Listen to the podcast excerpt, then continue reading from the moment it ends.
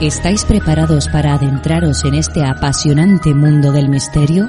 Comenzamos la séptima puerta. Teléfono de WhatsApp 636 923 757.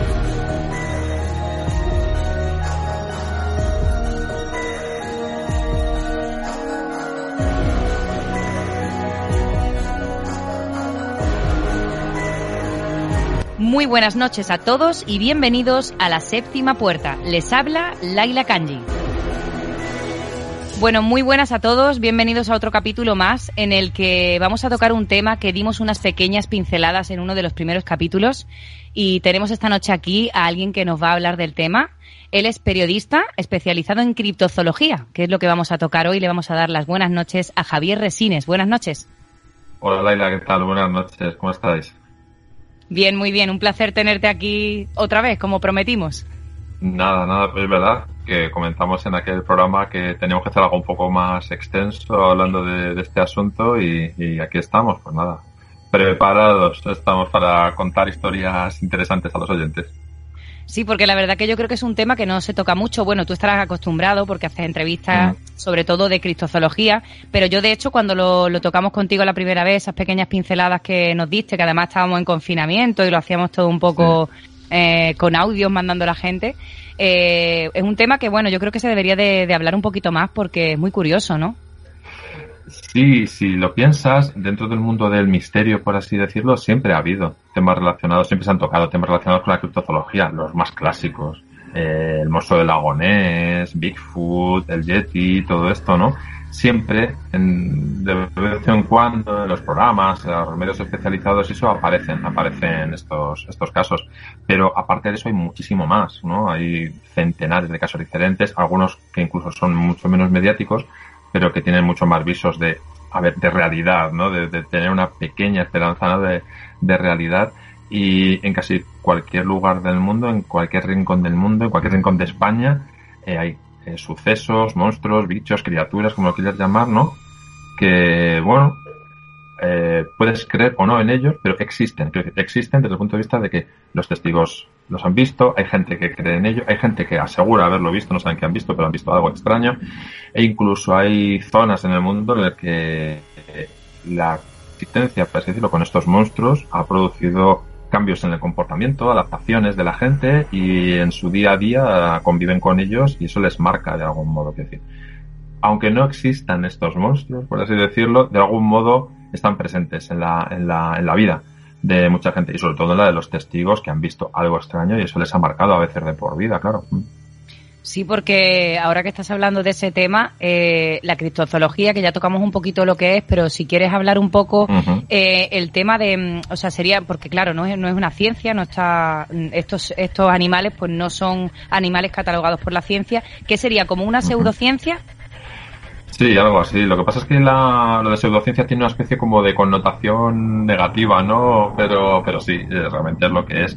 Sería, pues, como lo quiero llamar, el estudio de, bueno, pues aquellos animales que no están catalogados oficialmente o aceptados oficialmente por la ciencia y que además tienen, yo diría que un plus de extra, un plus de misterio, un plus de extrañeza, un plus de monstruosidad en cuanto a, tamaño, por ejemplo, ¿no? Que sería lo que les hace realmente atractivos pues, para los investigadores y para los aficionados a este, a este fenómeno. Eh, es muy interesante encontrar un escarabajo nuevo, un mamífero pequeñito en una selva recóndita, pero si lo que nos encontramos es ante un homínido diferente, ante un chupacabras, ¿no? O ante un pterodáctilo, pues mucho mejor que mejor, ¿no? Todavía, ¿no? Y, un poco es esto lo que se dedica a la criptozoología, a estudiar esas, pues esas posibilidades, ¿no? Eh, siempre con los pies en el suelo, claro, ¿no? Las posibilidades son remotas, pero hay pequeños indicios a través, a veces, de leyendas, a través, a veces de simplemente de testimonios, eh, de, bueno, pues la existencia de criaturas extrañas, ¿no? Que a veces se dejan ver con indicios, con huellas, con, alguna fotografía, alguna cosita, ¿no? Siempre hay algo por ahí que podemos eh, tirar del hilo para eh, contar esa historia. ¿Y cómo, se, cómo es, yo tengo la pregunta de cómo es o cómo decide uno dedicarse a la criptozoología y cómo es, cómo se debería practicar lo que es la criptozoología? Bueno, la decisión yo creo que te, a, mí en mi caso particular me llevó pues un poco, primero el interés por todos los temas con el mundo del misterio, desde los ovnis, la parapsicología, la mediumnidad, todo. Al final, al principio te interesas un poco por todo. Luego vas decidiendo, no puedes abarcarlo todo, sobre todo si quieres investigar un poco ello, no, no, puedes, no, no puedes abarcar todo, es imposible.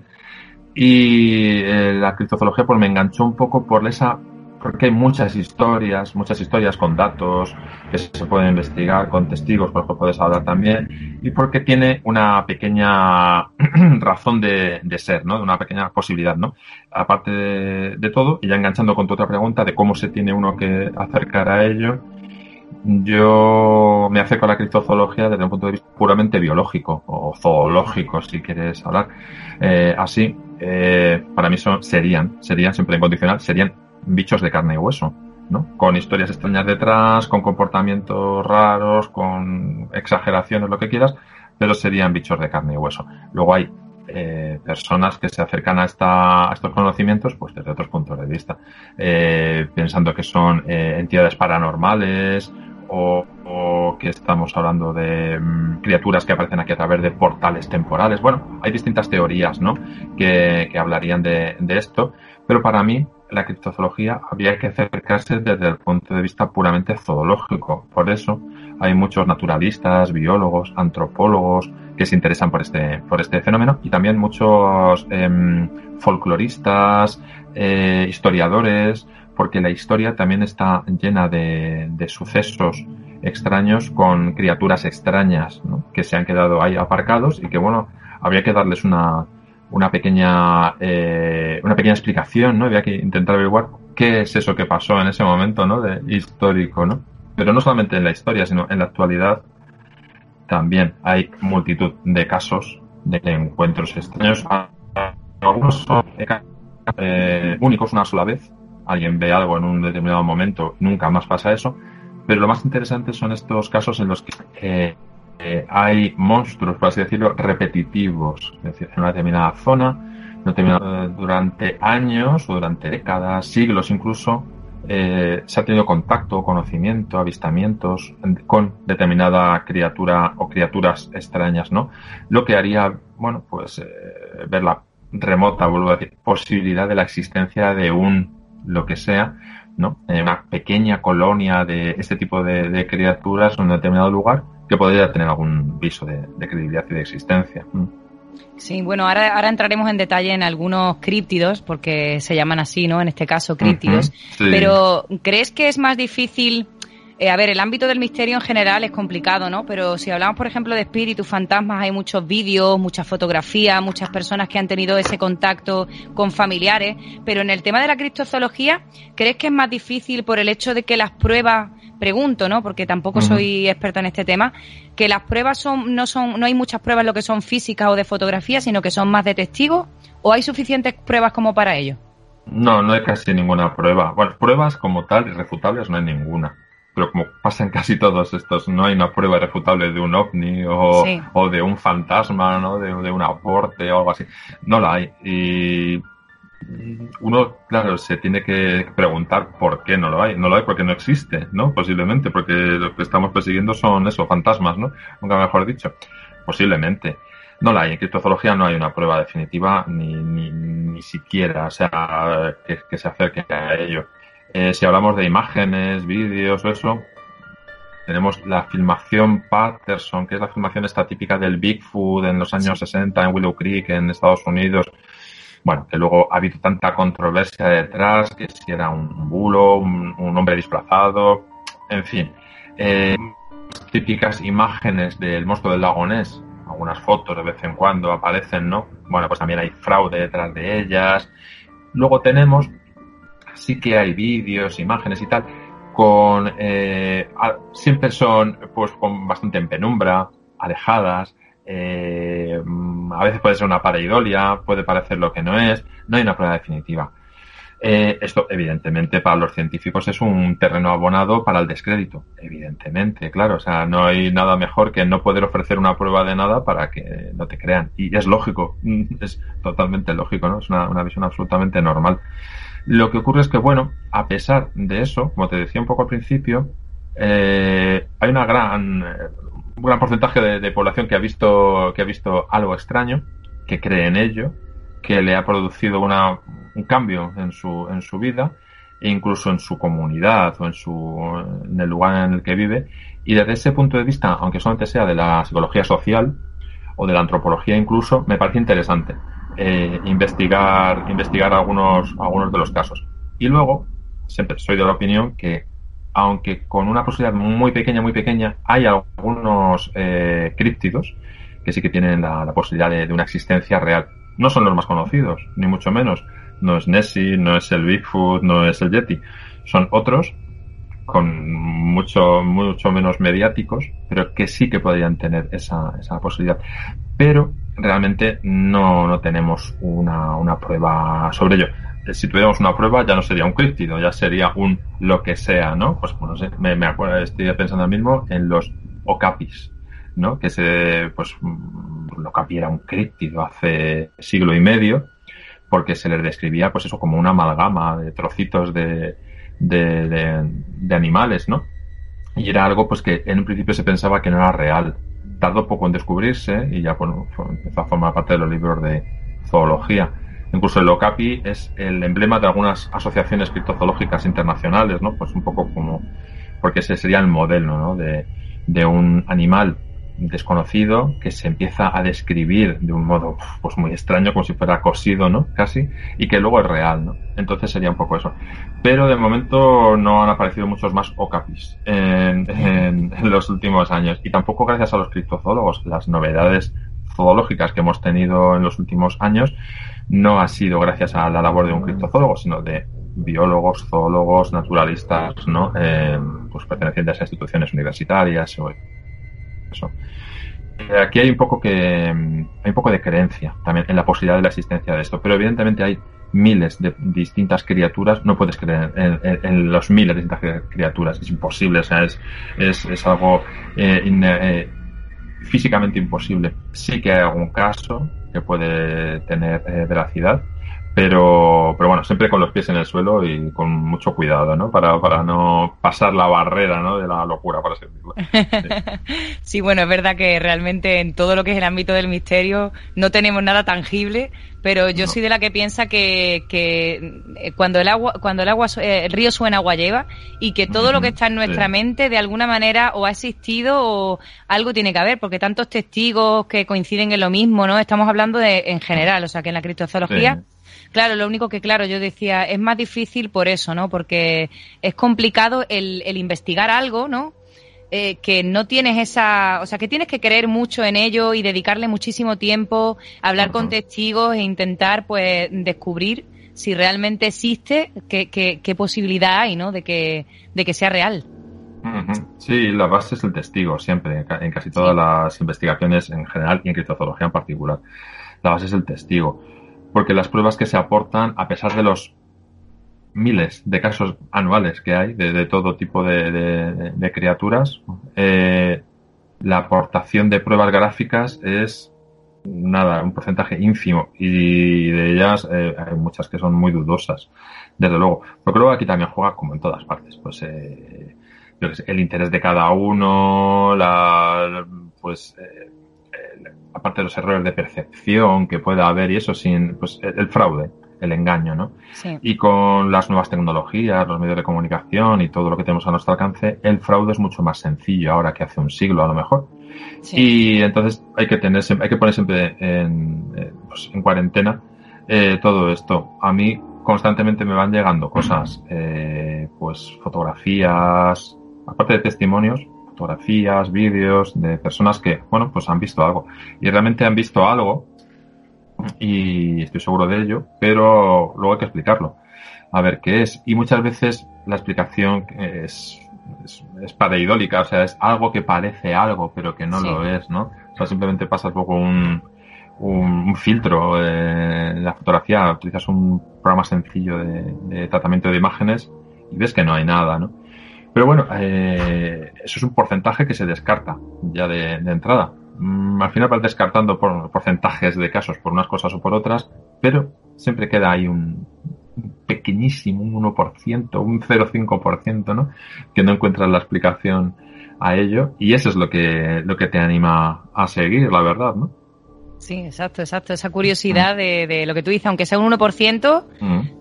Si hay algo ahí hay que seguir investigándolo. ¿Te, ¿Te, llegan, Javier, te llegan muchos casos o es una cosa? Porque la gente con la que yo he hablado del tema es como que mm. eh, hay casos pero se habla pues lo que tú dices, ¿no? De, del monstruo del lagones, del Bigfoot, pero es como que mm, no ocurre nunca, nadie dice nada. ¿Te llegan casos habitualmente en estos tiempos? Eh, hay que buscarlo, quiero decir, o sea, la información sobre criptozoología hay que buscarla, no te llega fácilmente. No abres portadas de los informativos, pero ni siquiera en las revistas especializadas suele haber eh, eh, asuntos sobre esto o en los portales especializados. Hay que buscarlo. Sí que hay mucha información, sobre todo, no tanto en castellano, sino, pues bueno, en inglés, casi todo, ¿no? Y sí hay mucha información, hay muchas páginas web con mucha, muchos datos sobre ello hay organizaciones que tienen sus propias páginas web que también ofrecen muchos datos sobre los asuntos a lo mejor muy particularizados, pues sobre Bigfoot en concreto, sobre tiracinos en Australia, o lo, lo que sea. Y hace falta más información en general, por ejemplo en castellano. En castellano yo creo que está el, pues mi blog y yo creo que no hay nada más ahora mismo que se dedique, que se dediquen a esto. Y entonces ocurre esto. ¿Por qué te lo cuento? Porque al ser posiblemente el único medio en castellano, lengua, lengua castellana, que, trate este asunto de un modo, bueno, pues más o menos desde el punto de vista más científico posible o apegado a la, ciencia, pues sí que es cierto que eso es eh, un atrayente para la gente que tiene algo que contar. Entonces pues tampoco tienen mucho más donde dirigirse y se dirigen a mí. Yo entiendo que es esto, ¿no? no ¿A quién le puedo contar esto? A ver, me meto en internet y veo que es este hombre el que se dedica a esto, pues se lo mando. Pues le mando mis historias, mis fotos, y sí, sí que, sí que hay mm, de toda España y de toda Latinoamérica. Por eso digo que el idioma hace mucho, ¿no? Eh, tengo otros colegas norteamericanos, británicos, que les llegan informaciones en su ámbito cultural y lingüístico, ¿no? A mí lo que me llegan, pues es todo de Latinoamérica y de, y de España. Eh, y sí, sí que hay, hay bastantes casos, quiero decir, no sabía cuantificarlos, pero eh, de lo que yo sé, de lo que a mí me llega, casos de avistamientos extraños en España anualmente, pues puede haber más de 100, posiblemente. Y en toda Latinoamérica ni te cuento, sobre todo con el fenómeno del chupacabras y últimamente con el, el Mothman, con los bueno, pues seres voladores, eso que está como de moda, porque aquí también hay modas en la criptozoología, como en casi todo. Y, y, sí, sí me llegan muchos casos. Algunos, bueno, pues son muy burdos, quiero decir, son muy fácilmente eh, detectables, ¿no? Bueno, otros mm, sí que te hacen pensar, pero ya te digo, el porcentaje es muy, muy, muy, muy pequeño en el que puede haber algo de, de que, de dónde, de dónde rascar. Pero sí. Y la gente, sobre todo, en las ciudades también, pero sobre todo la gente que vive en zonas rurales o en zonas eh, más cercanas a la naturaleza, tiene más posibilidades de contacto, en este caso con animales, claro, ¿no? Y, y bueno, pues hay zonas muy calientes en los que hay, eh, pues, mm, una, una gran incidencia de, de casos de, además, eh, bueno, hay zonas en las que pasa un poco de todo, pero normalmente es que en, si en esta zona es una zona de, así llamarlo, ¿no? De Bigfoots, se dan muchos casos de Bigfoot, ¿no? Además, un caso llama al otro. Es un efecto llamada también de algún modo. Cuando alguien publica un caso en una web, en un portal especializado, enseguida aparecen otros que en ese momento pues, recuerdan ¿no? que hace unos años o les pasó algo parecido y tal. Un caso llama a otro caso. Y hay zonas que están especializadas ¿no? en Bigfoot o en monstruos marinos o cosas así, ¿no? por muy curioso que, que, que resulte.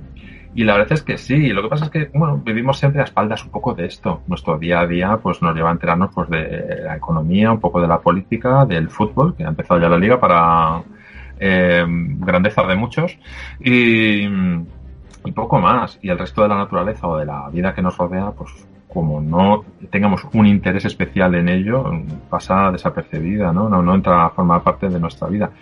pero sí que sobre todo para personas que viven en comunidades rurales, por ejemplo, donde yo más conozco que es pues, España o Latinoamérica, sí que la convivencia con el monstruo, dicho así parece como muy fuerte, ¿no? Pero la convivencia con el monstruo, por llamarlo de alguna manera, es, es real y les eh, y casi diaria y de algún modo les bueno de algún modo no les marca les marca su, su vida diaria y evidentemente tú vas a una comunidad rural de mm, Argentina o de Colombia o de México y preguntas, ya, dale el nombre que quieras, pero me estoy refiriendo, por ejemplo, al chupacabras, ¿no? Este, bueno, pues al animal, sea el que sea, que ataca, mutila y, y machaca su, su ganado, ¿no? Y tú, y te van a hablar de él como algo eh, como algo habitual y algo normal. En unos sitios le llaman chupacabras, otros le llaman el bicho, en otros el cangodrilo, da igual el, el nombre que, que, le den, pero eh, sí, para ellos es algo real y te van a mirar con sorpresa si, si, si piensas que no, o sea, si, si les, no les crees, ¿no? Porque para ellos es algo real, sea lo que sea, sea una entidad mmm, etérea, sea un monstruo creado por laboratorio, lo que sea, pero para ellos existe, sí.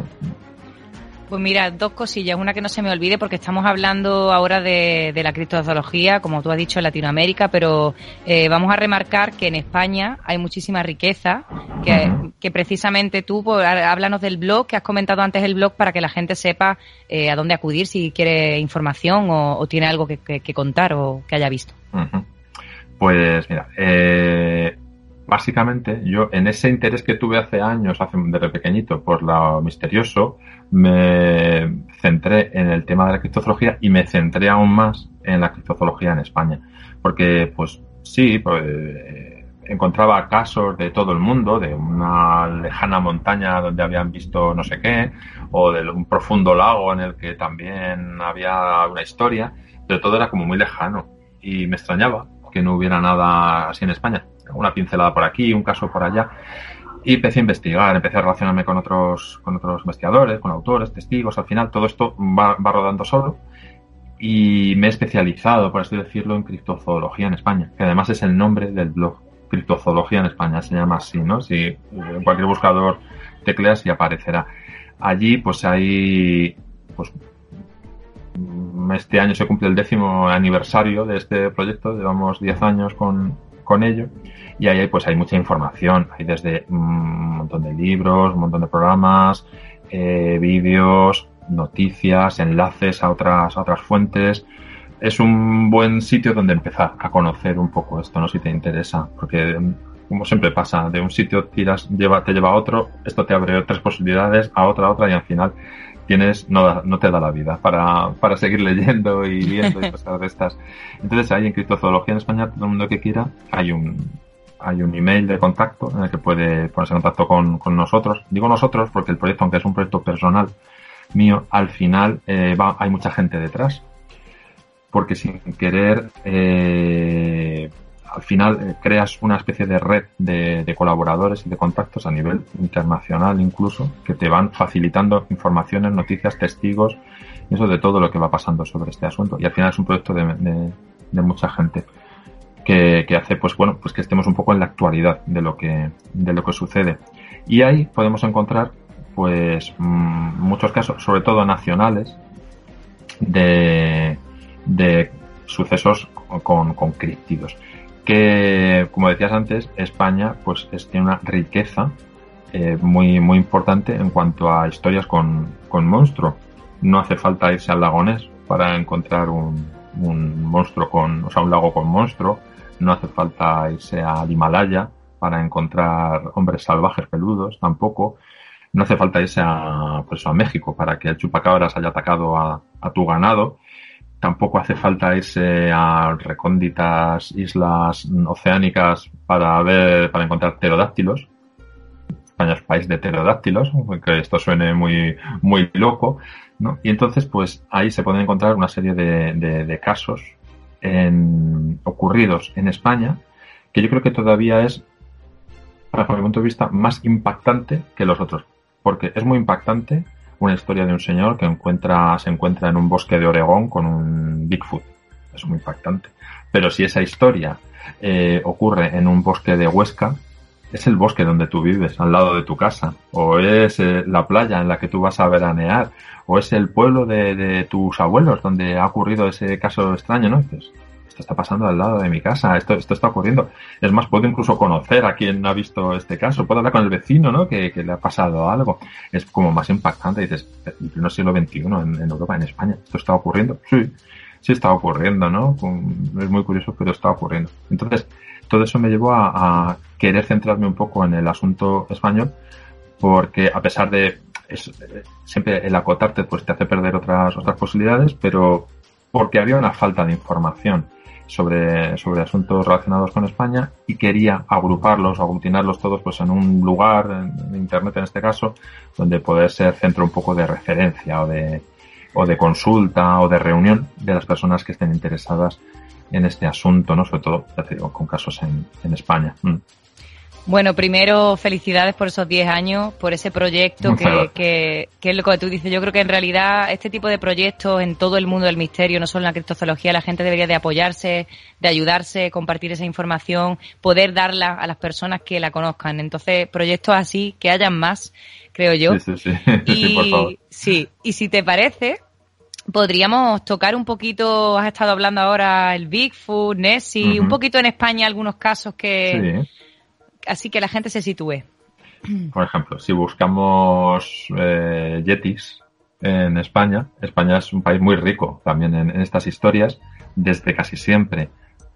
Hay casos salpicados por toda España, pero hay una zona que iré, imaginémonos desde que sea todo, todo el Pirineo, por así decirlo, desde el País Vasco hasta Cataluña, la zona pirenaica es una zona muy rica en casos de encuentros con, hombres salvajes, por así decirlo, con nuestros Bigfoots, nuestros Yetis, ¿no?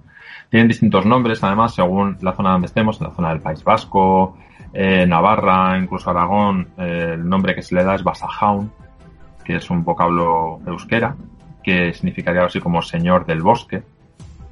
Según vamos más hacia hacia Cataluña toma otros nombres. Por ejemplo, uno muy clásico es el de simiot, ¿no? Haciendo referencia un poco a pues, ese aspecto simiesco, ¿no? Que tienen estos, estos seres. Por ejemplo, hay un caso en los años 90, en el año 1993, es un caso muy sintomático porque a partir de él eh, se dieron, dieron, lugar a muchas investigaciones ¿no? en la zona de los Pirineos, sobre todo por parte de eh, investigadores franceses, que es el caso que se llama el caso de Peña Montañesa. Bueno, esto es 1993 en Huesca, en una zona boscosa de Huesca. Hay un grupo de seis leñadores están trabajando, talando árboles en el bosque y lo que de repente, en, hacia el mediodía, escuchan unos gritos en mitad del bosque horribles, ¿no? Eh, y creen que se trataría posiblemente de una cabra, una, los gritos de una cabra que se ha podido a lo mejor despeñar o está herida, algo así, y son unos, chillidos espeluznantes. El que está más cerca de los gritos, Manuel Cascarra, se llama el, testigo, el testigo eh, echa a correr hacia la zona y cuando llega hacia donde proceden los gritos no ve una cabra. Lo que ve es un, un ser peludo, un hombre peludo, como de un, unos 70 o por ahí de estatura, encaramado a un árbol, con brazos y piernas, ¿no? Balanceándose, gritando de esa manera, ¿no? Al verle, este ser lo que hace es que se baja del árbol y, echa a correr hacia una zona, hacia unos arbustos que como para guarecerse. Otro de los compañeros de los leñadores llega a tiempo de ver a este ser que echa a correr y ya llega al resto del grupo, ¿no? Están comentando la situación y en ese momento eh, procedente de ese arbusto, porque ellos no se atrevían a ir tampoco hacia allá, no sabían si era un hombre, un, animal, parecía un hombre, pero eh, les lanzan unos troncos de madera, como, eh, bueno, rechazándole, ¿no? Como, bueno, pues eh, defendiéndose, ¿no? Este, esta criatura, ¿no? Defendiéndose, y les lanzan unos, unos troncos de, de, madera, y bueno, pues ellos deciden irse de allí. Llaman a la Guardia Civil, la Guardia Civil hace una investigación, porque en todos estos casos, en España, por ejemplo, todos estos casos de, con criaturas extraordinarias, siempre hay una investigación, o casi siempre hay una investigación de la Guardia Civil, del SEPRONA en este caso, que suele ser el, servicio que, lo hace, siempre hay una investigación oficial detrás, en la que a veces se utilizan muchos medios, desde helicópteros, jaulas trampas, eh, agentes de, del, del, del servicio submarino. Es decir, detrás de esto a veces hay un gran despliegue de medios con mucho gasto y que muchas veces está, bueno, silenciado o pasa, pasa desapercibido. Pero en este caso, la investigación de la Guardia Civil encuentra unas huellas, además, unas huellas de unos pies desnudos en, la zona, en lo que, bueno, pues podría ser, ¿no? De este, este extraño ser que, que estaba por, por allí. Eh, también eh, aparece una ventanilla de uno de los Land Rover rota, como se hecho, hecho a. Días atrás, un pequeño camión oruga que tenían para transportar los troncos también había aparecido medio destrozado. Lo achacan a la acción de este ser, ¿no? Pues mm, que, bueno, estaban molestándoles en su, en su hábitat, ¿no? Por así decirlo. Eh, se da circunstancia que un año después, en la misma zona, otro, otro testigo ve lo mismo. Exactamente lo mismo también. Ve posiblemente a la misma criatura, a este ser, digo, peludo, simiesco, eh, también encaramado a un árbol, ¿no? En el mismo lugar. Eh, la existencia de este caso dio lugar, claro, es un caso curioso, a que un grupo de, investigadores franceses hiciera entre los años 2007 y 2010, me parece, que fue varias expediciones. En España también hay expediciones, como cuando se va a buscar al Bigfoot en, Virginia Occidental, ¿no? En España hay expediciones también para buscar, en este caso, a, a en esta zona de los Pirineos. Se hizo en el bosque de Irati, y en esta zona de, de, Huesca donde, donde sucedió esto, en la zona de Bielsa. Bueno, en las distintas expediciones que hicieron estos compañeros franceses encontraron varias cosas. No encontraron ningún yeti, hubiera sido ya magistral, pero sí que encontraron, por ejemplo, eh, cuevas donde posiblemente, ah, bueno, mm, no eran personas las que no eran, no parecían humanos los que estaban allí habitándola, habían sido habitadas, eh, cuevas con tapadas con las entradas, eh, con, con, ramas, o sea, apuesta. escucharon gritos también, que los grabaron incluso de muy similares a los que estos leñadores habían escuchado en su momento y muy similares a otros sonidos que habían ellos captado en sus expediciones que habían hecho a Estados Unidos en busca de Bigfoot, ¿no? Esos sonidos que se atribuyen a Bigfoot en Estados Unidos, ellos los grabaron en los, en los Pirineos. También encontraron rastros, rastros bípedos, descalzos, con una longitud de zancada, de zancada no normal para un humano, o sea, de un ser muy, muy alto y de, y, de, y de mucho peso, e incluso encontraron pequeñas construcciones. En la carretera que va de las poblaciones de Bielsa a Espierva, esto es Huesca, una carretera de montaña, encontraron eh, pequeñas construcciones de trenzada hechas con maderas. Eh, construcciones similares también a las que han encontrado otras expediciones en algunos lugares de Siberia, de Estados Unidos, que se les achaca a la acción de estos Bigfoot por así decirlo, ¿no? Se supone que son nidos donde podrían eh, dormir y también algunas eh, construcciones que hacen como, como jalones para eh, delimitar territorios, para marcar territorios, ¿no? De algún modo. Es decir, la posibilidad es, es, ¿no? La posibilidad de que existan Bigfoots en los Pirineos, ¿no? Es, mm, a ver, con los pies en la tierra es prácticamente nula, por no decir absolutamente nula, pero todos estos datos te llevan a ilusionarte, ¿no? Con ello.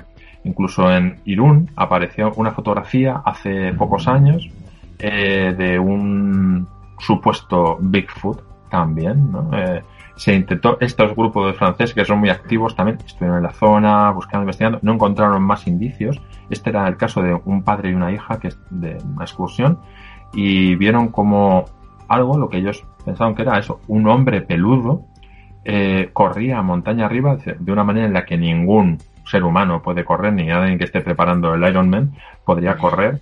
Sí, sí, este, porque era, eh, o sea, subía como una cabra, pero era, era un bípedo, era, era, un ser bípedo. Le fotografiaron, una fotografía en el blog que se puede encontrar, es un poco lejana, pero se puede, se puede ver. Y a raíz de ahí, de esa fotografía, hubo una investigación internacional, hubo investigadores australianos, británicos, norteamericanos que se interesaron mucho por ello, ¿no? Y estuvimos ahí intentando intentando descubrir algo más sobre la zona. Es decir, es un caso vivo el de los Yetis en, España, aunque parezca increíble, es un caso vivo y que se sigue dando, ¿no? De vez en cuando todavía algún, algún caso de estos. Por eso, claro, la, posibilidad de simplemente de la existencia de algo así, de esta otra humanidad, pues es, ya te digo, algo absolutamente excitante, ¿no? Aunque sabemos que es casi imposible, pero excitante. Puede ser, bueno, yo digo mm. que todo es posible. Es que me has recordado mm. ahora, el otro día vi una película, eh, no sé si la habrás visto, eh, que es la primera parte del legado de los huesos, El Guardián Invisible, y hablan del Basajón. Claro, es que está basado en una trilogía de las novelas y entonces Basajaun aparece como un personaje en, en, este thriller, más o menos, ¿no? Sí, sí. Claro, es, hay, es una trilogía, ¿no? Y Basajaun aparece en ello y que no sé si han hecho películas, que no lo sé, no sé si han hecho película de, de alguna más, yo creo que solamente han hecho una, pero sí, Basajaun está eh, ahí en, en, presente en ello porque forma parte además de la tradición y de la leyenda de, desde siglos atrás del pueblo del pueblo vasco, igual que Tántalo o Marí o, todos estos dioses, ¿no? Todos estos gentiles, estos eh, estos seres del bosque, ¿no? Que de algún modo han formado parte de la tradición de Basajaun. Muchas veces, en este caso de Basajaun sucede, pero también sucede en el caso de, Bigfoot y esto, muchas veces estos casos tienen una tradición oral, legendaria, de muchos siglos atrás detrás de ello, que sería un poco la base. Eh, entonces, claro, eh, los investigadores siempre están ahí dudando entre si, bueno, si simplemente es un mito moderno o una, una traída a lo moderno de algo ancestral, bueno, pues con eh, una forma de explicar nuevamente pues a, un, a, un acto de la naturaleza o bien sí que se trata de algo real no de algo de carne y hueso no siempre esta dicotomía en el mundo de la, de, la criptozoología siempre existe no porque casi siempre hay una base legendaria detrás de una historia de carne y hueso, como, como sucede ahora. Sí, sí, además precisamente en esta película lo ponen al Basajaun como el protector de, lo, de la mm. montaña, como que eh, eh, esos, esos chillidos, esos gritos que han nombrado también, recuerdo que salen en la película que lo identifican con eso para ayudarlos, en fin, lo que tú dices, que viene de tiempo atrás y generación tras generación también lo van, lo van pasando. Claro, pues, eh, es mm. como una especie de mito moderno, o sea, como cómo entenderíamos ahora la, esa leyenda de Basajaun, que en un momento dado pues era eh, tenido como, pues eso, eh, el instructor de, en cuanto a en cuanto a la agricultura. supone que Basajaun enseñó al hombre eh, herramientas, le proporcionó herramientas para la agricultura, enseñó cómo cultivar, cómo, cómo cuidar al ganado, incluso le advertía sobre las tormentas, todo esto, ¿no? Y esto de ahora sería, pues, bueno, pues otra relación diferente, ¿no? Que tenemos ahora en nuestro moderno siglo XXI con esos seres de la naturaleza, ¿no? Sería un poco una interpretación también que se le da así. Mm. Bueno, Javier, es que a mí me encanta porque estoy aquí escuchándote. a, ver, Nessie, Nessie en España, porque yo sé que es un caso. sí. Sí uno de los mm, más paradigmáticos críptidos que existen en el mundo es el monstruo del lago Ness. Aparte del monstruo del lago Ness, casi todos los lagos del mundo tienen una historia detrás, sobre todo en China, en, las Islas Británicas, Estados Unidos, Canadá. Raro es el lago que no tiene su monstruo detrás. Entonces yo pensaba que en España no, pero Resulta que sí. A ver, en España tenemos casi todos los lagos que hay, también tienen su historia detrás, ¿no? Su historia de monstruos, su historia de bichos, su historia eh, misteriosa detrás. Y hay un caso muy, muy, muy conocido, o el más conocido tal vez, que es el, el monstruo, es el drac, dragón, el drac del lago de Bañoles, el lago de Bañoles en Gerona. Está es eh, el mismo lago donde se, cuando se hicieron los Juegos Olímpicos de Barcelona 92, y en ese lago era donde se hacían las pruebas de piragüismo y todo eso. Así que espero que no supieran los deportistas que existía allí un monstruo, ¿no? Porque seguramente hubieran pasado un poquito de, de miedo. Pero, pero la verdad es que sí. Y, el caso del drago de, del drag del lago de Bañoles eh, se remonta, como decía antes, también es una historia legendaria, se remonta al siglo VIII. Hay una historia legendaria y una historia real actual. Bueno, en el siglo VIII, bueno, pues la historia cuenta más o menos que la localidad de Bañoles y Porqueres y las zonas de alrededor estaban asoladas pues por una bestia terrible que vivía en el lago que era pues una especie de monstruo gigantesco con alas, aunque por su enorme peso no podía volar, con espinas, que exhalaba por la boca veneno, mataba solo con su, con su aliento al ganado, a personas también, era la descripción de un dragón, realmente, ¿no? Lo que estaban haciendo. Los hartos, ¿no? La población hartos de, esta situación, lo que hace es pedir ayuda y aquí ya entra ya la, la releche de, lo legendario, de pedir ayuda a Carlomagno, que curiosamente pasaba con sus huestes por Gerona, camino de una batalla que tenía con, los árabes en el sur de Francia. Entonces, en, eh, piden ayuda al ejército de Carlomagno, manda unos cuantos soldados y el monstruo mata a los soldados. Carlomagno, encorajinado, decide ponerse al frente él de, de, otra, de otro grupo de soldados para matar al, al monstruo, pero también es derrotado ¿no? y perdonada la vida del, del, legendario, del legendario guerrero. Ante esta situación, la gente lo que toma es la vía religiosa, que también es muy usual en estos casos. Entonces echan mano, piden ayuda a un franciscano que iba con las tropas de Carlomagno, a Mer, franciscano de, Narbona, de Francia, que este pues simplemente con la palabra de Dios y la religión, con la oración, apacigua al, al, dragón. Entonces, eh, y cuenta a, a, las gentes que realmente el dragón era una criatura buena y que todas esas tropelías que decían que desaparecía gente, desaparecía ganado, era obra de los soldados de Carlomagno que se comían el ganado y se llevaban a los hombres para luchar en las, en las batallas. Bueno, entonces la cosa se queda tranquila de momento, ¿no? Todos contentos, el dragón vuelve a su guarida, no se mete con nadie y todos, todos en paz. Hasta que la leyenda parece que se vuelve realidad y esto sucede a finales del siglo XIX y principios del siglo XX sobre todo. Cuando hay varios casos documentados en los que aparece una especie de serpiente gigantesca, con alas en algunos casos, una de ellas en 1900, que ataca a un grupo de campesinos, eh, otra también a finales del siglo XIX en el que una diligencia, un carro que hacía una ruta de Olot hasta, hasta Gerona, es atacada por un, una serpiente gigantesca que sale a su encuentro en el, en el camino, eh, haciendo que caiga el carro, que se que hieran algunos, algunos de los viajeros que iban en ello.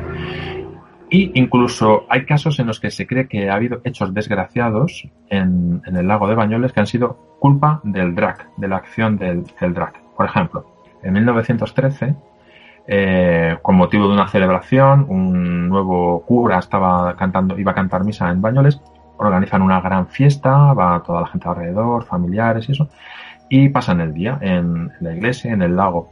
Y un grupo de estas personas, 12 personas, alquila una lancha, lo que llaman una, un coche lancha, que es una, pues una embarcación de recreo que, que había por entonces. Estamos hablando de 1913 la embarcación eh, sufre un accidente en medio del lago y mueren 10 de los 12 ocupantes. Es más, incluso los, eh, los cuerpos no aparecen.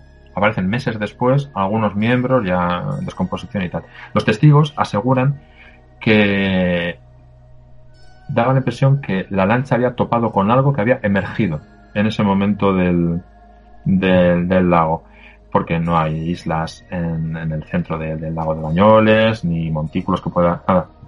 Eh, además es un lago muy profundo, o sea, con, con, mucha profundidad. Entonces, los testigos dicen que algo había emergido de algo, claro, de gran tamaño y la lancha había chocado contra ello y había, bueno, 10 personas en ello, ¿no? Claro, la imaginación popular lo que quiso ver enseguida fue que era el drag el causante de esta, de esta desgracia, ¿no? Pero no es la única porque años, muchos años después, pero ya mucho más cerca, en 1998, sucedió algo parecido. Eh, entonces había eh, Loca, que se llama, la Oca, un barco de recreo que hacía un recorrido turístico por el, por el lago de, Bañoles. Y estaba, pues uno de esos viajes que hacía, había 140 eh, jubilados franceses de un grupo excursionista, estaban allí, que iban a, montarse en el, en el barco. Se montan en el barco, y a unos 15 metros de la salida del muelle, eh, de repente aparece, porque acababa de aparecer, una vía de agua tremenda a, popa de algo que acaba de chocar contra el, contra el barco. De tal manera que entró el agua tan rápidamente que el barco se hundió y murieron unas 20 personas. 20 o 22 personas murieron, ¿no? A pesar de que estaba al lado del muelle, mucha gente se lanzó al agua por, por, los, por los turistas y todo, murieron unas 20 personas. Evidentemente, la imaginación popular otra vez vio que el causante del desastre había sido el drag que había chocado y había abierto el casco del, del barco. La investigación oficial hablaba de un exceso de pasaje para como bueno pues por lo que había provocado ¿no? este este accidente pero la verdad es que expertos ¿no? en, este tipo de barco decían que un barco de ese tipo no podía, a pesar del exceso de equipaje, de pasaje, perdón, no podía haberse hundido de esa manera ni tan rápido y menos aún el exceso de pasaje no produce, no produce una vía de agua tremenda, ¿no? Es decir, bueno, todo esto tiene una explicación, lógicamente, o no. Entonces, ahí está también un poco el interés, ¿no? tenemos un, dragón terrible, un Nessie, eh, viviendo en el, en el lago, en el, en el lago de Bañoles. Seguramente no. Pero la historia sí que nos la cuenta, ¿no? Incluso la zona de bañistas, la zona que está eh, dada al baño ahora mismo, que la que se permite es la zona de la traga, que llaman, ¿no? Que es la zona donde se supone que vive el dragón, ¿no? Todavía para más miedo, ¿no? Ya da casi miedo meter el pie ahí un poquito en el, en el lago historias, es que el lago de Bañoles además es un lago con mucho misterio de todo, de todo tipo. Ahí se han visto luces misteriosas, ovnis, han desaparecido personas, han desaparecido aviones incluso. Eh, se habla de la existencia de las dones de agua, es una especie de hadas, las civas, que, que bueno, pues mm, si cruzas el, el lago por la noche, pues eh, te, te, atrapan y te llevan a su, a su guarida submarina. Quiero decir, es un, incluso hay una historia, esta sí que es legendaria, la de los niños verdes de Banjos, una pareja de niños, un niño y una niña, 1800 y pico, que supuestamente vendían de un mundo intraterrestre, un de color verdoso, es, que, y que aparecieron en una localidad que se ha querido ver que era eh, Bañoles. Quiero decir, es una zona muy mágica en la que la existencia de un monstruo prehistórico como sería un Nessie o algo así, pues tampoco mm, estaría de más, ¿no? Con todo lo que pasa por allí, según, según parece. Y aparte de este lago de Bañoles, ya te digo, hay casi cualquier mm, embalse en, España o lago tiene su historia de monstruos. El, el lago de Uña, el laguna de Uña en Cuenca, por ejemplo, también tiene una historia con muchos años. En el de Borbollar en, Extremadura, en este, por ejemplo, en los años 70, 1974, durante, además durante una prueba deportiva, una prueba de, vela, pues hubo numerosísimos testigos, porque estaba lleno el lago de gente que estaban asistiendo a esta, esta prueba deportiva, en el que vieron no uno, sino dos eh, criaturas serpentiformes, enormemente largas, una más, una mayor que otra, posiblemente un adulto y una cría, posiblemente, ¿no? En el que, bueno, pues estuvo paseando por buena parte del lago durante, durante parte de esta prueba, ¿no? Eso hizo que incluso al, día siguiente y días siguientes, la gente de los pueblos de alrededor que se habían enterado de la, de la historia, fueran a intentar fotografiar, ver, produjo ciertos tumultos, ¿no? De, de orden y hubo que acordonar la zona por parte de la Guardia Civil, la policía local y todo, porque la gente quería ver a los dos monstruos, ¿no? A los dos Nessis que estaban en ese, en ese, en ese lago. Por eso digo, historias de estas hay muchísimas también y bueno, pues curiosas, al menos que algunas de ellas ya incluso forman parte de la historia legendaria de los pueblos donde les ha pasado y esto, ¿no? Y que al final resultan, bueno, pues interesantes. A veces son historias de que los abuelos cuentan a los nietos o de estas que se cuentan, eh, pues en una chasca de fuego ahí, ¿no? En una noche ahí tenebrosa, ¿no? Para, para pasar el rato. Pero hay otras que, bueno, pues tienen al menos hay una documentación de ellas, ¿no? O informes policiales, o numerosos testigos, o incluso alguna prueba de algún tipo, ¿no? Que bueno, pues resulta curioso al menos, ¿no? No, que sean, no que vayan a ser reales, pero que resultan curiosas por lo menos, sí.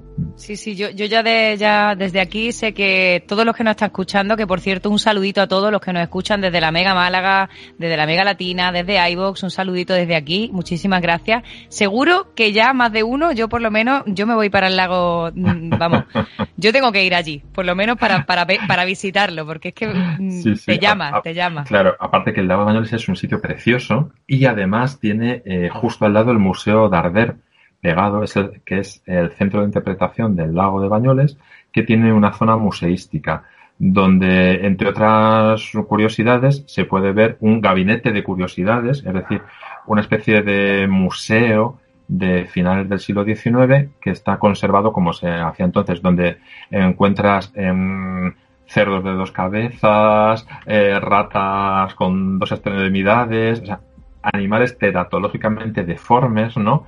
Que están allí encima dando mayor impacto todavía a la zona, ¿no? que, que puedes visitar. Es decir, es, es un sitio absolutamente visitable por, pues por todos los motivos, ¿no? O sea, por el turístico sin más y por el monstruoso, deforme, curioso y misterioso, sí, sí. Y sí, todos los misterios. Bueno, yo ya me lo apunto a la grandísima lista de sitios a los que quiero ir, me lo apunto. sí, sí. Y no sé cómo andarás de tiempo, Javier. ¿Tienes tiempo para hablar de alguno más? ¿Sí? Claro, sí, sí, sí. Sí, porque yo, por ejemplo, eh, eh, si quieres hablarnos un poquito, porque luego te iba a hacer unas preguntas del tema del chupacabra, pero me llamó mucho la atención cuando hablamos el tema del pterodáctilo, el ave gigante de Barcelona, porque yo personalmente no he leído, o sea, he leído lo que tú me has mandado y creo que es interesante. Claro, em, comentábamos antes que España es país de pterodáctilos, que dicho así, pues me meterán en algún psiquiátrico, ¿no? Por decir esto. Pero sí que es país de pterodáctilos en cuanto a historias referentes a, esto hay eh, ahora mismo, pues al menos mm, docena y media más o menos de historias que en el levante español documentadas de personas que han avistado eh, criaturas voladoras con este aspecto ¿no? de, este reptil prehistórico. Bueno, entonces, uno de los casos más paradigmáticos es el, del ave, que aunque no es un ave, pero se pasó así ¿no? a, la prensa, el ave gigantesca de Barcelona.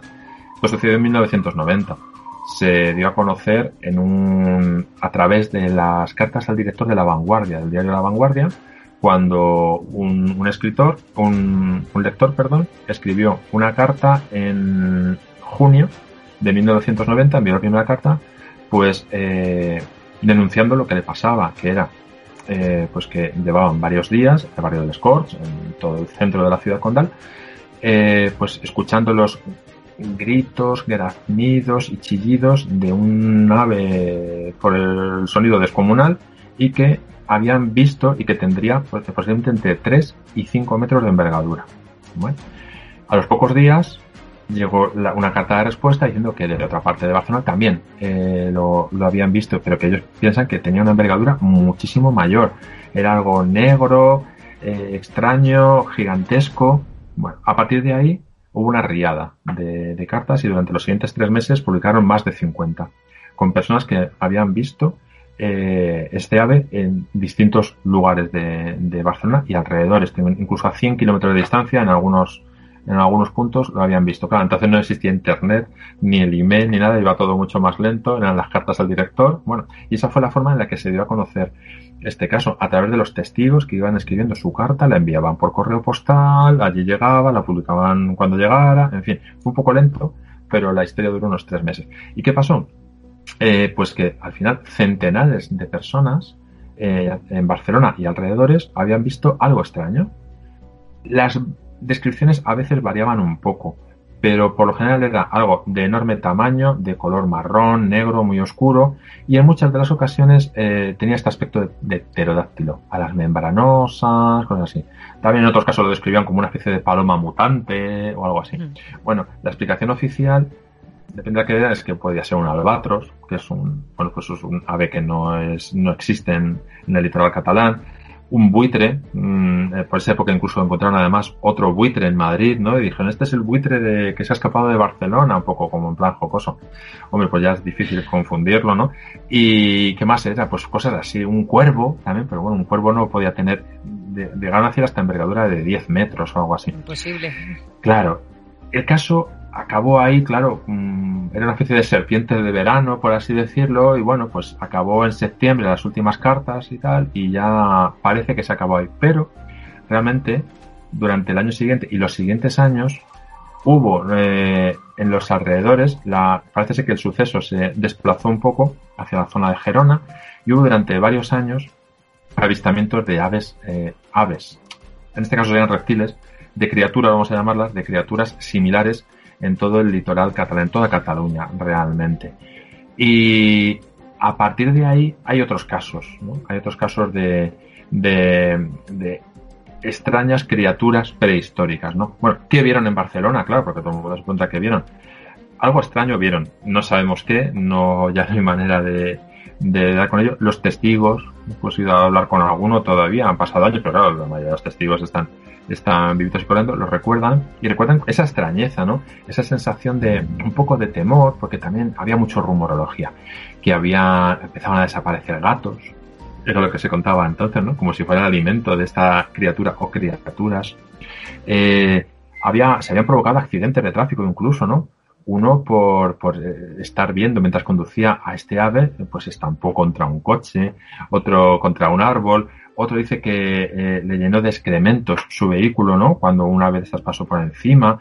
Quiero decir, había incluso consultas legales, ¿no? Incluso un bufete de abogados se, se personó para dar apoyo legal a todas las personas que tuvieran algo, que les hubiera sucedido algo con este ser, ¿no? Fue una cosa un tanto surrealista, ¿no? O sea, llegó a tener tintes surrealistas esto. Y la explicación que se da es que realmente, bueno, alguien vio algo extraño y eh, de un modo consciente o inconsciente, pues se creó, se creó esta historia ¿no? del ave gigantesca de Barcelona. Eh, alguien, eh, fue un efecto también nuevamente un efecto llamada, alguien también vio algo, también quiso sumarse ¿no? un poco a esta iniciativa, a formar parte de algo curioso e insólito, y realmente pues se tiene más como que casi fue un insólito experimento de psicología social que, que otra cosa, ¿no?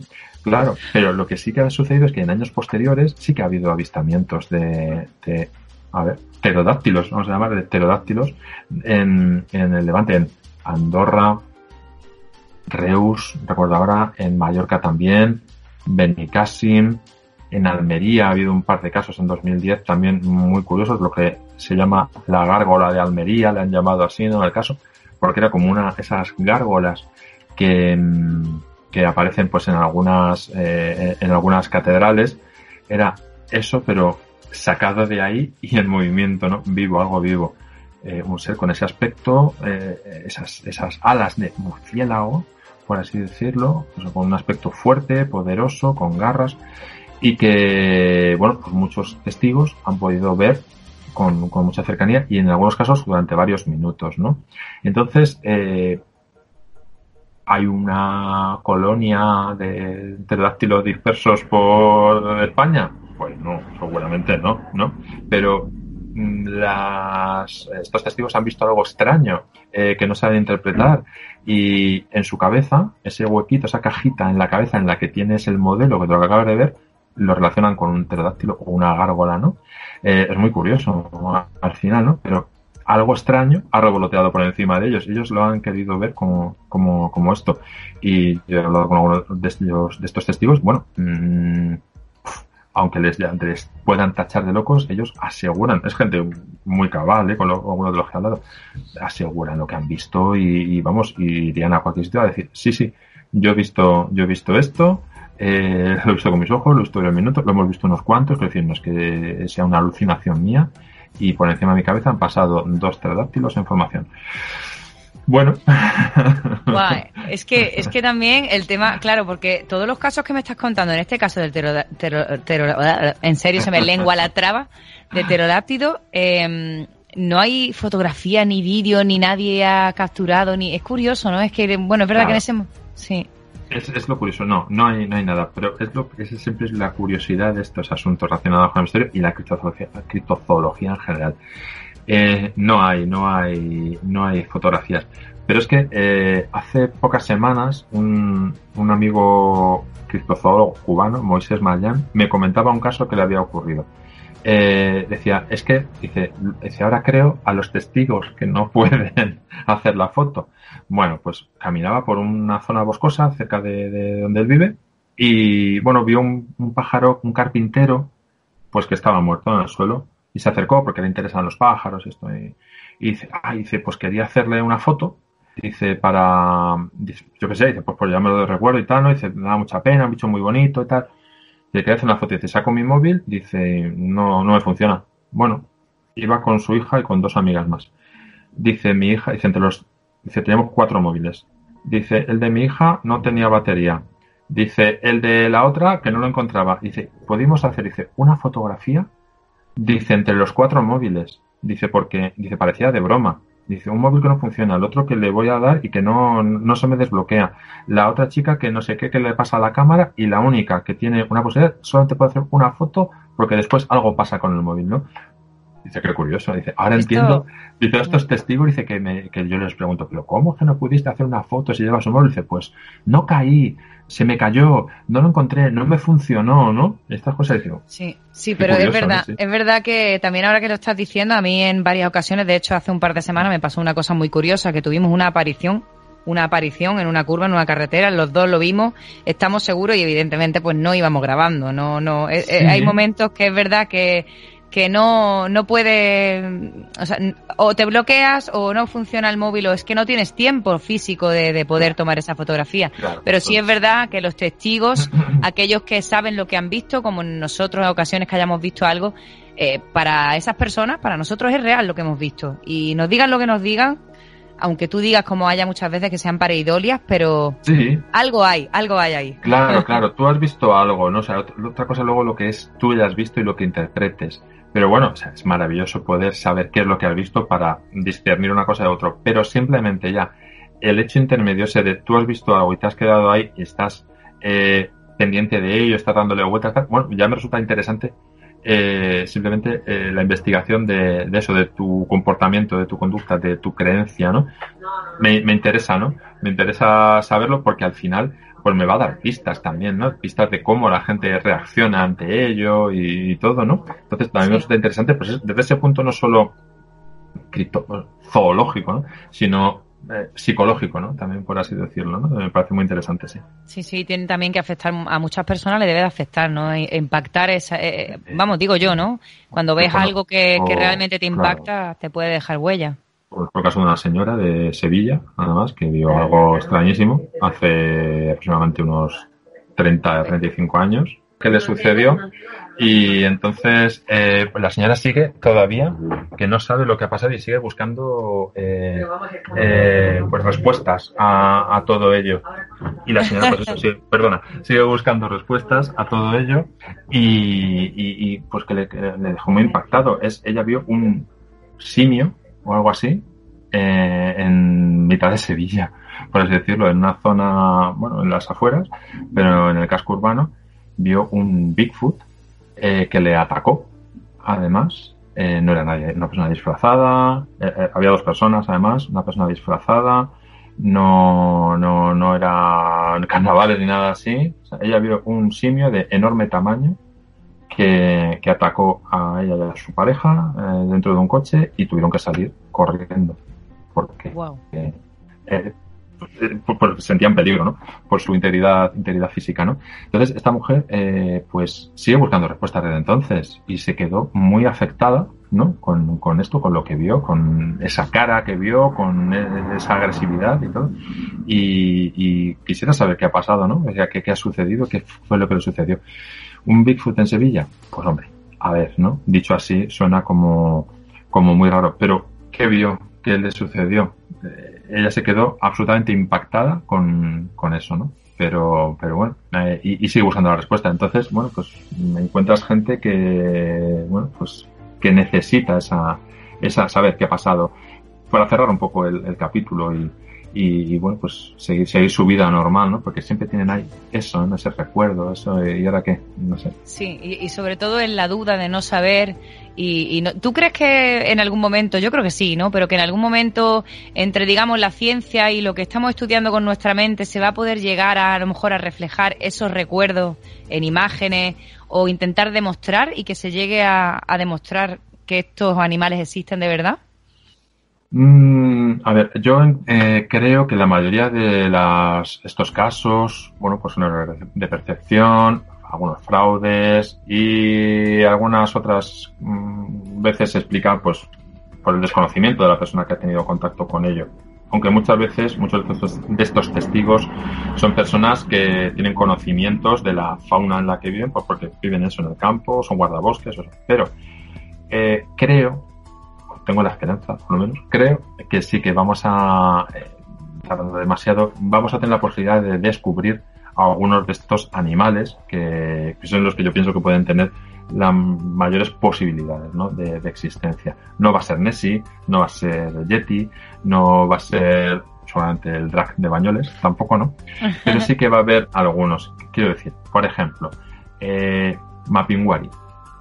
Se me ocurre. Mapinguari es una especie de perezoso gigante que existió hasta hace unos 10.000 años en prácticamente Sudamérica y que dejó de existir, ¿no? Es una parte de la megafauna terrestre que se extinguió en, aquel momento.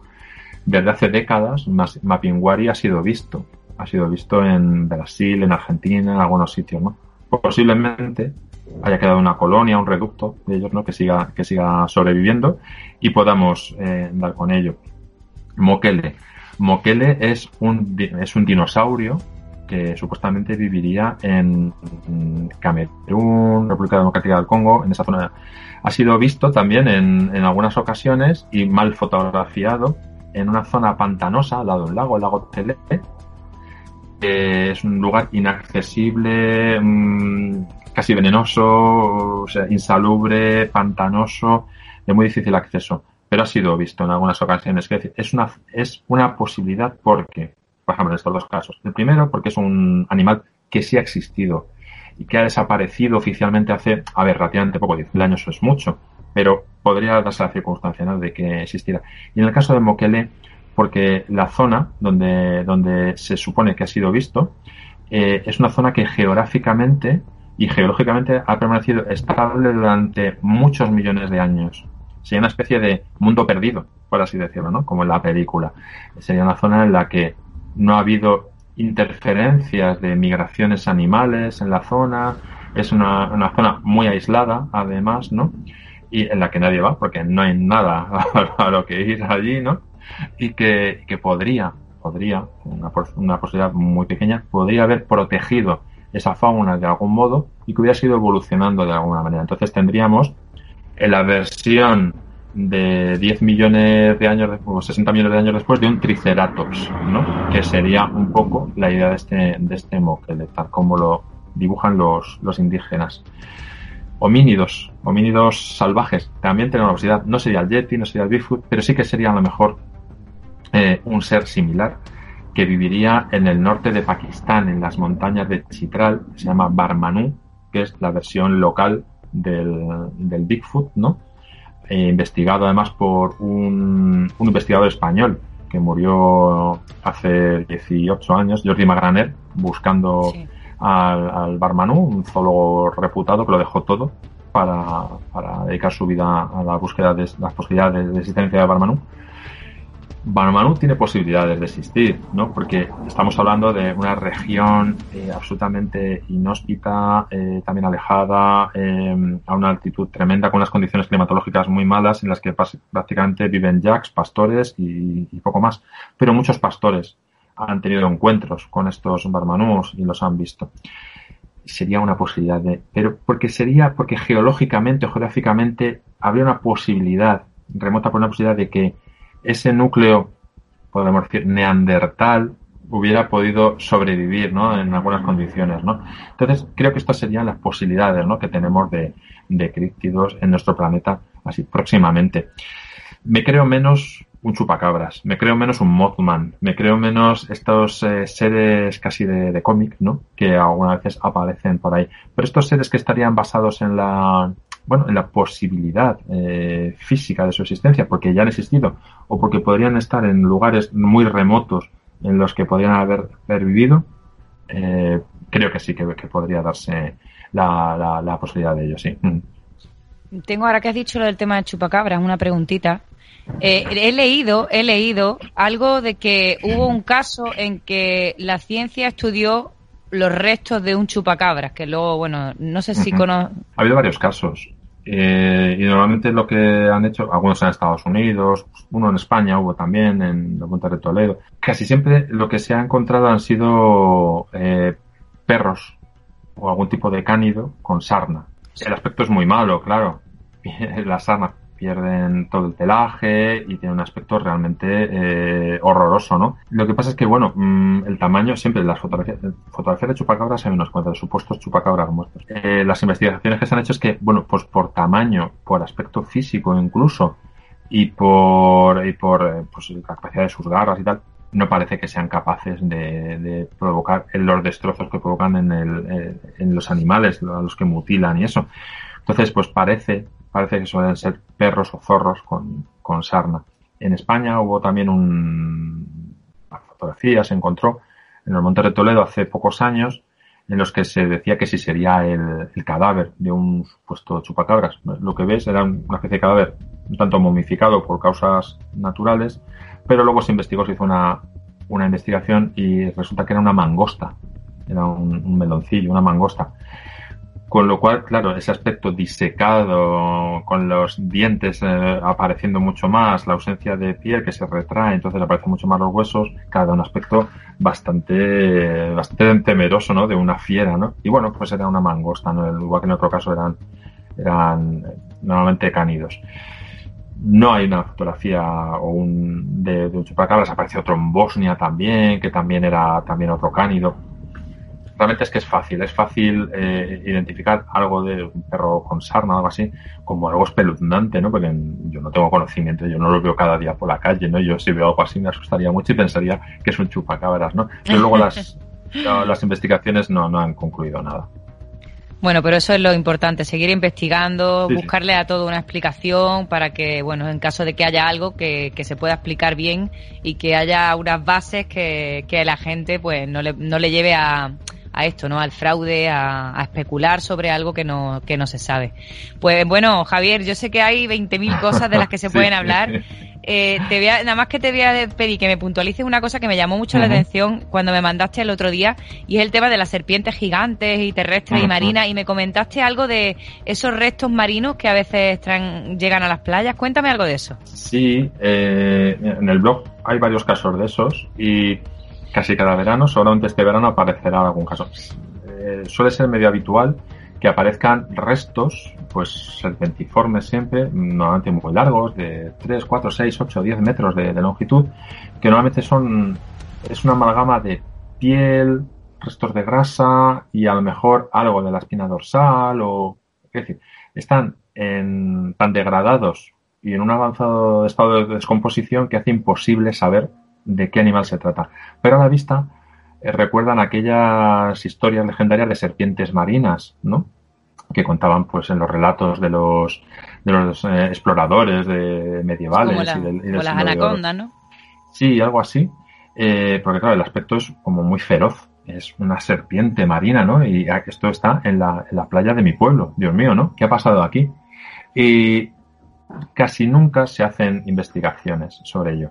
Primero, pues, pues falta de interés, por falta de presupuesto. Al fin y al cabo, pues las autoridades locales las asociaciones de protección de la naturaleza o de, investigación marina no tienen demasiado presupuesto, pero, y, muchas veces eh, pasan, eh, pues como, bueno, ¿qué será esto?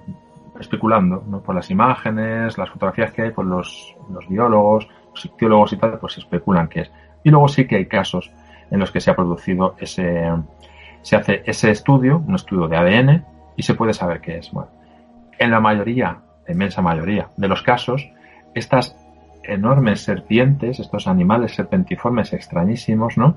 Eh, suelen ser restos, restos, perdón, de tiburones peregrinos o de cifios, ¿no? De un, también un mamífero similar a los, a los delfines, que cuando se descomponen eh, pues da lugar a formas muy extrañas, muy extrañas, muy, que parece eso, una feroz serpiente marina, ¿no?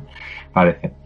Entonces, creemos, claro, que el resto de los casos, que son todos muy similares entre sí, que no se han estudiado, estarían también por detrás de ellos estos tiburones peregrinos o, restos de algún otro mamífero, seguramente cifios de Cuvier o, o algo así.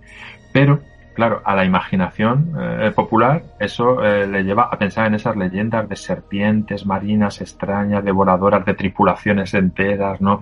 medievales. Pero la, respuesta es mucho más prosaica, ¿no? Se trata pues, de restos de animales raramente identificables por la, por la erosión, con el agua y con el mar, por la, por la acción de la descomposición, pero que sí que son eh, restos de, de, animales reconocibles por la, por la ciencia. Pero al principio tú, ves eso en una playa, ¿no? Y ves un bicho alargado de 7 metros y lo primero que te imaginas es que no son los restos de un tiburón, la verdad. Sí, sobre todo si, si desconoces este tipo de animales, pero que también creo que, que, la, bueno, que quedan muchísimas especies por descubrir, tanto de animales como de plantas como de nuestro planeta, o sea que... Claro. En, principio se calcula que hay unos aproximadamente un millón de especies animales por descubrir al menos, ¿no? En España se descubren al año 200 nuevas especies, solo en España. Cierto es que la mayoría de ellas son insectos, gusanos, cosas así, que no son, de, no son muy llamativas, ¿no? Pero, pero sí, sobre todo eh, las profundidades del mar están llenas de animales eh, que no se sabe todavía, no están catalogados y algunas otras zonas, porque parece que vivimos en una época en la que está todo ya muy trillado y muy y muy muy hollado. Pero no es cierto, hay lugares en el planeta, cada vez menos, pero hay lugares en el planeta en los que todavía no, pues el pie del hombre no, no, ha sido puesto y todo lo que se sabe de ellos, pues a través de, satélites y poco más, unas zonas desérticas, eh, zonas, bueno, gran parte de la taiga siberiana, pero algunas zonas incluso en España. Hablábamos antes de los Pirineos, hay una zona muy intrincada, que además es de eh, repleta de galerías subterráneas, que prácticamente eh, nadie ha pisado por allí y que se especula que sería una guarida perfecta para cualquier tipo de animal, entre ellos un, un ¿no? Aún quedan zonas por descubrir, sobre todo en los fondos marinos, pero aún en tierra también tenemos lugares en los que hay que en los que hay que explorar más y posiblemente nos, nos depare alguna sorpresa, claro, y sorpresa de gran tamaño, supongo. Bueno, pues yo desde aquí animo a todo el que le interese un poquito la criptozoología, que le haya gustado el programa, que ya sabéis, criptozoología en España, Javier Resines lo tenéis para cualquier cosita, si queréis contactar a través del 636-923-757. Que Javier, que muchísimas gracias, de verdad, eh, por estar aquí y contarnos todas esas experiencias y todas esas historias tan, tan increíbles y bueno, que espero que vuelvas en un tiempo a hablarnos de muchísimas más cosas que quedan. Claro que sí, gracias a ti y cuando quieras aquí estamos para contar unas cuantas historias extrañas y truculentas que pasen alrededor nuestro. Pues muchas gracias Javier y muchas gracias a todos los que estáis ahí detrás escuchando la séptima puerta y apoyándonos y colaborando con nosotros. Y os esperamos la semana que viene en la séptima puerta. Buenas noches. La Séptima Puerta, tu programa de misterio, historia e investigación.